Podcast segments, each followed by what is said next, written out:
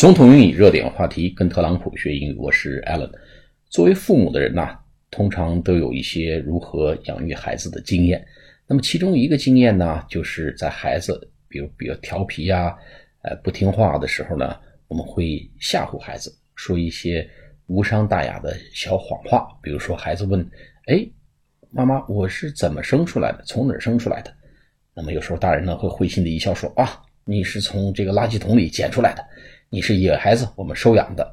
再比如说，孩子不吃饭，在那闹腾，我们可以说再不吃饭，大灰狼把你叼走。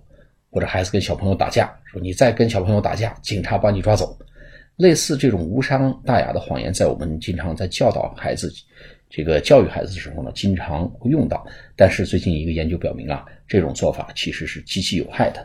那么这篇文章的这个标题叫 “Children whose parents”。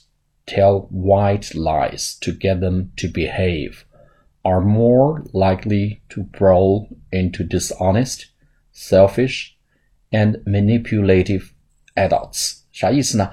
Children whose parents，呃，这个呃这些孩子他们的父母 tell white lies，他们会讲一些 white lies，lie 就是这个 谎言，谎言的意思，white lies 叫白色的谎言，什么意思呢？白色的谎言，white lies 就是无伤大雅的，甚至是一些善意的谎言，叫 white lies。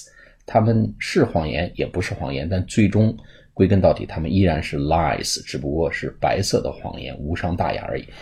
To get them to behave，让孩子守规矩，behave 就是啊守规矩啊。are more likely 更有可能 to grow into dishonest, selfish or manipulative adults，他们更有可能长大成为那种 dishonest, d i s h o n e s t 那种不诚实的，selfish 就是 s e l f i s h 自私，甚至是 manipulative adults。manipulation 是啥意思呢？是操纵。 啊，操纵、操控性，manipulative，m a n i p u l a t i v e，操纵型的这种 adult，啊，adult 就是或者 adult 啊，两种发音啊都可以，adult 或者 adult 就是呃成人的意思，a d u l t s。Fibbing to children is a quick fix parenting tactic to elicit short-term compliance.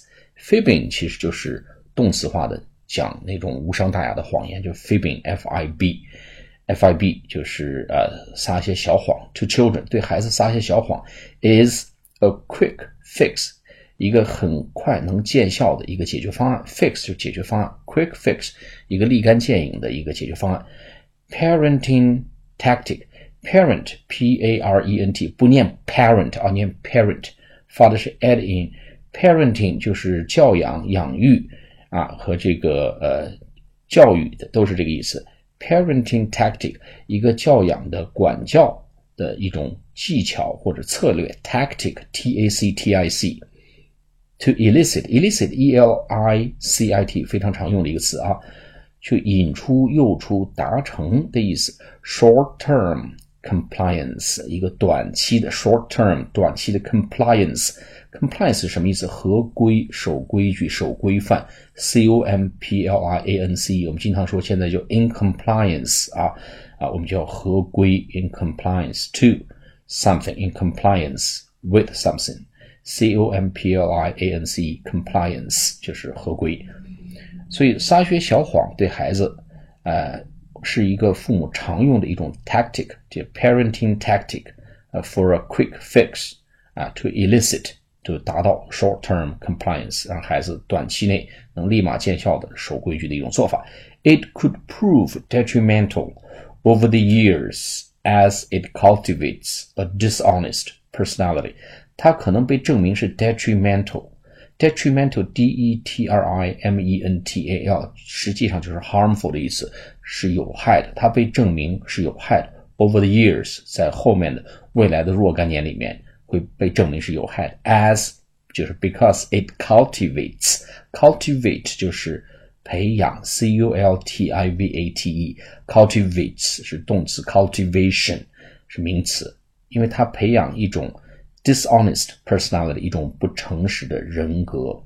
Psychologists 啊，心理学家 who surveyed 379 Singapore adults said honesty is the best policy.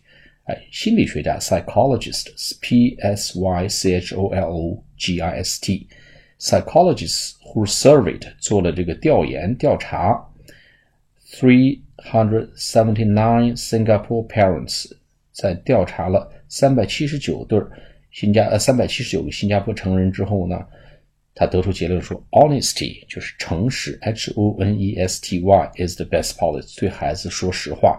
是最好的策略。我们把这个文章再简单回顾一下：Children whose parents tell white lies to get them to behave are more likely to grow into dishonest, selfish, or manipulative adults. Fibbing to children is a quick fix parenting tactic to elicit short term compliance.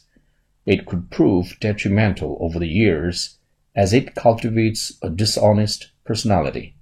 Psychologists who surveyed 379 Singapore adults said honesty is the best policy. 好，我们下次节目再见，谢谢大家。